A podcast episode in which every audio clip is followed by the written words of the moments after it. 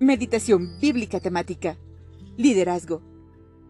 El liderazgo es el arte de motivar, comandar y conducir a personas. Deuteronomio 3:28.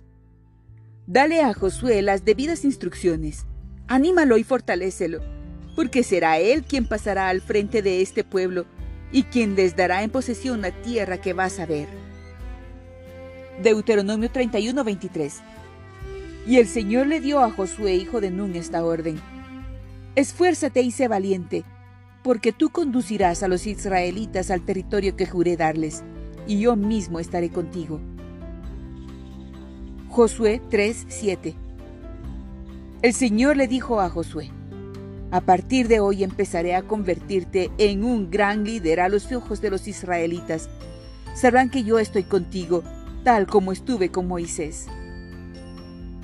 Primera de Samuel 2:35 Pero yo levantaré a un sacerdote fiel que hará mi voluntad y cumplirá mis deseos. Jamás le faltará descendencia y vivirá una larga vida en presencia de mi ungido. Segunda de Samuel 5, 1 al 2.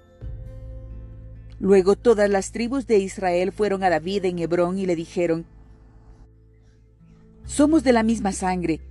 En el pasado, cuando Saúl era nuestro rey, en realidad era usted quien dirigía a las fuerzas de Israel.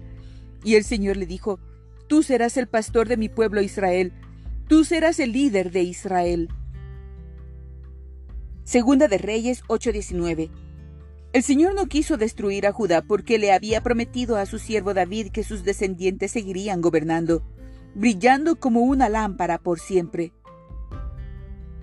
Segunda de Crónicas 6, 16 al 17. Y ahora, Señor, Dios de Israel, cumple también la promesa que le hiciste a tu siervo, mi padre David, cuando le dijiste, si tus hijos observan una buena conducta, viviendo de acuerdo con mi ley como tú lo has hecho, nunca te faltará un descendiente que ocupe el trono de Israel en mi presencia. Señor, Dios de Israel, confirma ahora esta promesa que le hiciste a tu siervo David.